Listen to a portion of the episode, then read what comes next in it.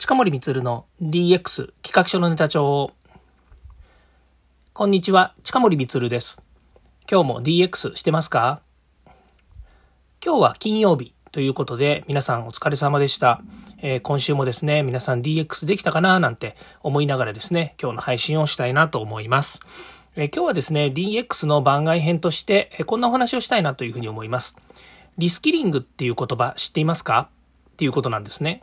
で、リスキリングって聞いてどういうイメージを浮かびますか？浮かびますかっていう方も変ですね。どういうふうに思いますかね？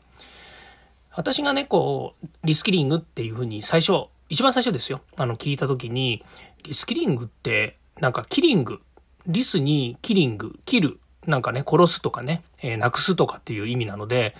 うん、何の話をしてるのかなっていうのが、なんかあんまりいいあれじゃないのかなとかっていうふうに思ってたんですね。まあ人材育成とかね、あの、えー、こういう人材関係、採用とか、こういったお話でいくと、うん、なんかあの、人切りのなんか道具みたいなイメージにこう思ってたんですけど、まあ実際にはね、あの、リスキリングっていうのはもう最近のトレンドキーワードに、まあ上がりつつある。まだまだこう低いんですけれども、上がりつつあるということで、まあこの辺のお話なんですよね。で、えー、その昔はですね、これ、職業訓練とか、から学び直しとか、もしくはあの、えー、アメリカでもこういう言い方をするんですけど、リトレーニングですね。トレーニングの、えー、まあ、再トレーニングっていうようなことで、リトレーニングっていう言い方をしたりとかですね。まあ、こういうのが今まで言われてきたことなんですけど、このリスキリングっていうのは、どうもものが違うみたいなんですよね。ん？何ですか？それっていう感じなんですけども、例えば、DX って言った時にデジタルを利活用してって言った時に IT 化とかデジタル化とは違いますよっていうことで、ん？何それ？っていう話になるわけですよね。そのデジタルトランスフォーメーションっていうのが、デジタルよりもトランスフォーメーションの方が重要ですって言ってるのと同じで、このリスキリングっていうところの、えー、リは、まあ、サイ、ドっていう意味で、スキルに対して ing がついているんですね。リスキリングっていうことになるんですけども、これはですね、どっちかっていうと、スキルっていうことが大切なんですけども、これは DX 時代に大切な、スキルの習得っていうことをですね、こう言ってるみたいなんですね。で、うん、まだまだよくわかんないなというふうに思うんですけども、そもそも今のこの DX をしなければいけないっていう社会情勢とかね、企業のあり方っていうものが、もうですね、今までのえ職業訓練を受けて学び直しをしましょうって言ってるのとはちょっと違うんですよね。教育を受ける、学ぶ、仕事に役立てる、そしてまた学ぶ、で仕事に役立てるっていうのが、今までのトレーニングの考え方だったんですね。まあ、ざっくり言うとですよ。学ぶ、仕事に役立てる、学ぶ。まあ、例えば、えー、就職します。就職して仕事をする前に教えてもらうとか、自分で学んだりっていうことがあるんですけども、そしてそれを仕事に役立てるわけです。それ仕事で役立てるとスキルアップし、まあ、ごめんなさいと、会社の中での、まあ、経験値が上がって、ポジションが上がって、また次の仕事に行くときに、えー、自分自身が学んで、またそれで、それを仕事に活かしてっていうふうな形で、まあ、こう、上がっていくんですよね。まあ、これ、多くの人がそうだということではなくて、まあ、大体一般的にそういうふうなイメージを、えー、捉えて言っていることなんですけれども、で、これをですね、捉えて、まあ、昨今ではその学び直しとかっていうことを言う言い方をしてるんですよね。で、この学び直しっていうのは多分5年ぐらい前から学び直しっていうキーワードがこうトレンドとして上がってきて、え文科省なんかも学び直し、あ、ごめんね、文科省というよりは、えっと、経産省ですね。経産省が、まあ、えー、経済、えー、まあ、いわゆる産業界としてですね、え学び直しっていうのをよく言っていたというふうに思います。で、遡ること20年ぐらい前はリトレーニングっていうような言い方をしていて、これが職業訓練ですね。職業訓練校っていうのも、まあ、自治体なり、えー、民間なりでですね、たくさんできてた頃で、まあ、リトレーニングっていうの話があったんですけどども、まあ、その時にもですね、えっ、ー、と、職種転換とかですね、えー、学び直しというよりも、えー、本当にその職業訓練ですから、次の仕事、もしくは違う仕事に就くために、え職を変えるためですよね、に、え必要な、えこう、能力というか、え働く、えまあ、能力ですよね。働く能力って、働く能力。その現場の能力。例えば、えっと、製造業の人がサービス業に移るときに必要な能力っていうのがあるわけですよね。まあ、それは何っていうのは、例えば接客業だったりとか、から対対面能力だったりとか、もしくは、えー、まあ、いわゆる、なんでしょうね、その会社としてとかサービス業ですから、例えば店舗とか、そういったものに、えー、で、立ち振る舞いをどうするのかとかね、からそのビジネスモデルとかね、まあ、こんなようなものだと思うんですけれども、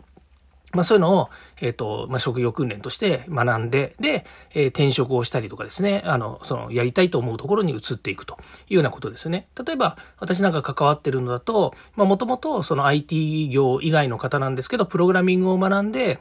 例えば、そのウェブ、ウェブのスキルとかですね、それから HTML とかそういったものを学んで、で、IT 業界に転職をしたいなんていう話は、まあ最近ではですね、まあ物珍しくはない話なんですけども、まあそういったものもですね、配置転換、えー、それから職業訓練、こういったもののところ、それから学び直しっていうことで言うと、そうですね、会社の中で、例えば、うーん、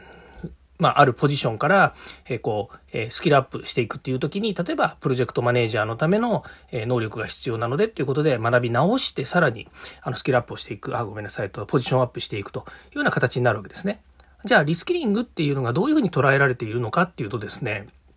これはもう、この DX の時代、えデジタルを利活用して会社を変革しましょうねっていうところに、即必要なスキルを習得するということになるらしいです。で、どういうことかっていうとですね、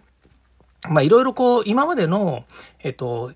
なんていうんですか、スキル、スキルというかね、その能力の習得のあり方っていうものが、やっぱりこうね、あの、これまでの考え方とは違うんだというふうに言うことを言って、えー、考えなければいけないということなんですね。というのは、例えば DX の、DX、まあ、DX っていうかね、デジタルトランスフォーメーションっていうところでの、まあ、人材を育てるっていうふうなところ、それに対しての、えー、スキルを習得するっていうふうに考えたときに、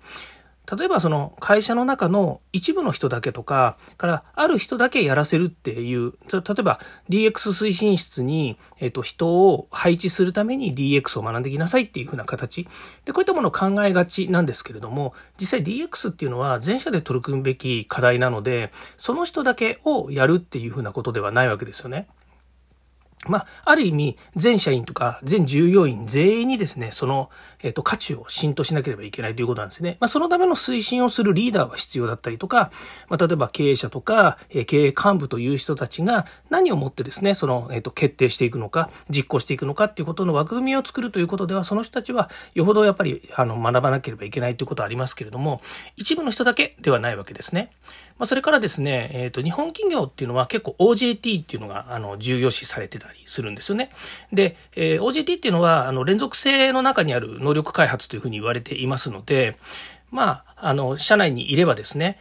誰かから教えてもらって、それを習得して、またそのやり方を覚えてという形で、まあ、ある種の会社の中のプロセスっていうものがあって、そのプロセスの中で、えー、脈、脈々とというかね、こう、受け継がれていくようなもの、こういったもののスキルを獲得していくっていうふうな考え方があるわけですね。ところが、あの、リスキリングっていうのは、さっき言いましたように、こう、世の、まあ、デジタルトランスフォーメーションとして会社が変革をしていくっていう中で、今までにないようなもの、例えばここでこういう能力が必要だとか、えー、今いる人がいないから、本当にそこにスポットでもピンとこう、えー、仕事をするために必要だっていう能力、こういったものはですね、なかなかその OJT では得られないわけですね。なぜかとそれができる人がいないわけですね。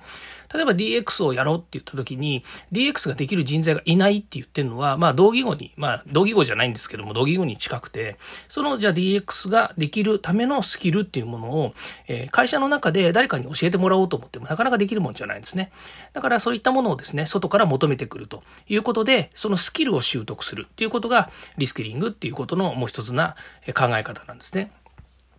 で、えー、リスキリングっていうからには、さっきの、えっと、OJT ともちょっと通ずるものがあるんですけども、やっぱりその社内にコンテンツがあったりとか、社内にそのリソースがあったりするわけではやっぱりないわけですよね。まあ、そうなると、あの外部に、あの、外部から調達するとか、外部のものを利用するっていうのはすごく、これはもう、あの、えー、必要な状態なわけですね。特にそのデジタルっていう部分のスキルにおいては、内部にいるより外にいる人たちとか、外の製品やサービスを使う方がよっぽどいいわけですね。例えば、プラットフォームって考えた時に、クラウドの話。クラウドを自分たちの会社で内部で作ろうってなかなかできないですよね。なかなかできないですか、それをやる人はなかなかあのいないと思うんですけど、そういう会社ないと思うんですけども、例えばね、サーバーを会社に置いとくので、そこにね、アクセスしてデータを置いときましょうっていうのはできるかもしれないですけれども、でもその、えー、そこにね、やっぱり OS が載ってて、ガンガン分回せるようなね、あの、クラウドを作るっていうのはなかなか難しいですよね。まあそうなると、例えば、えー、Google さんとか Amazon の AWS さんとかですね、ああいったところのやっぱりサーバーを借りたりとか、もしくはね、一般商用で使えるような、えー、SARS と言われているようなサービスを使っていくっていうことは、すごくこれは時間と、えー、費用っていう部分で考えると節約になる可能性が高いわけですよね。で、こういったものをうまく使っていくんですけど、それすらもですね、社内で開発するしかないよなんて思ってると、またこれも間違いだということなんですね。それから、この DX 時代のリーダーシップというものが当然重要になってくるんですけれども、これがですね、あの、ソフトスキルっていうですね、まあ今ソフトスキルって何かっていうとですね、あの、えー、まあ、端的に言うと人柄みたいな感じなんですよね。で、今までも確かに人柄はすごく大切なんだけれども、その人柄っていうのは、誰でも持っている能力なんですよね。で、えー、まあ、よしはし、よし、よ、しあしがあったりとか、程度の差はあれですね、そんなところにですね、やっぱりこのリスキリングのところの、え、能力っていうものをですね、使ってもしょうがないんですよね。まあ、習得ということで考えると、そういったものを、えー、すぐに捉えてもしょうがないんですよね。例えばそのデジタルスキルっていうのを、デジタルの技術ですよね。こういったものを扱えなければならないよっていう今の状況の中で、ね、あの、いや、それはもうソフトスキルが大切ですからと、わかんなければ、あの、挑戦能力が必要なんですって言っても、それはもう、あの、どうしようもないわけですよね。あとは外部の人たちと調整する能力が必要ですっていうのも大切かもしれないんですけども、やっぱりそのデジタルがわからなければって言った時には、そのデジタルの技術に対する能力をどう習得するのかっていうことを、いち早く考えて、すぐに習得しなければいけないと。まあ、これはまあ、あの、えっ、ー、と、相対的にそういうことを言って、えー、正しいかどうかっていう話ではなくて、この、今、リスキリングっていうことを考えたときに、やっぱりそういった考え方を持ってですね、あの、すぐに、その今必要な能力をすぐ習得するっていうことに向かってですね、いかないといけないと。なぜかっていうとですね、あの、この話って、あの、時間軸で考えるとですよ。例えば DX ってもう言われて2年間経ってるわけですよね。で、95%の企業が DX をほとんどやってない、もしくは一部しかやっていないって言ったところから、みんながやっぱりこうね、変えていかなければいけないっていうことで、どんどん動いてるわけですよね。で、まあ、もう、とにかくニュース見ればどこでも DX って書いてあるように、もう DX 自体がもうバズワードになってるんですけども、バズワードじゃんみたいにふうに思ってる人はもういないわけですよね。なぜかっていうと、デジタルを利活用するっていうことにおいては、これはもうアナログからデジタル、デジタルからデジタルの利活用、デジタルの利活用からデジタルのを活用して、デジタルを、え、利用して会社を変革するとか、社会を良くするとか、自分たちの、え、身の回りのものをですね、え、良くしていくっていう、この話って、もうずっと昔からある話なんですよね。それを今やってるかやってないかだけの話なんですよ。やってない人たちがやらなきゃいけないっていう状況になった時に、やれうちは人がいないとか、やれデジタルはよくわからんとかね、あの教育は社内でやらなければいけないとか、だから自分たちで何とか解決しようとかっていうのは、これはもうね、なかなか難しいお話なんですよね。やっぱりその、そういった時に必要なスキルだったりとか、まあ能力でもいいですし、それから、えー、例えば、えー、なんでしょうね、交渉能力でも何でもあの、同じだと思うんですけれども、やっぱり必要な時に、あの、欲しいということが満足できないと次進めないですよね。ということがあってですね、今日本でこういったリスキリングっていうことが出てきて、ものすごくこう、これキーワードの話なんですけどね、あの、どんどんどんどんやっぱりキーワードとしてリスキリングっていうのが、まあ、あの、求められていると。いうことになるんですけども、今、日本の中でこういったあの、デジタルのことがわかる、IT のことがわかる人たちって、本当に少ないんですよね。まあ、全、あの、就業人口の大体3.5%ぐらいしかいないというふうに言われているので、各企業においては、あの、もうね、人がいないとか、あの、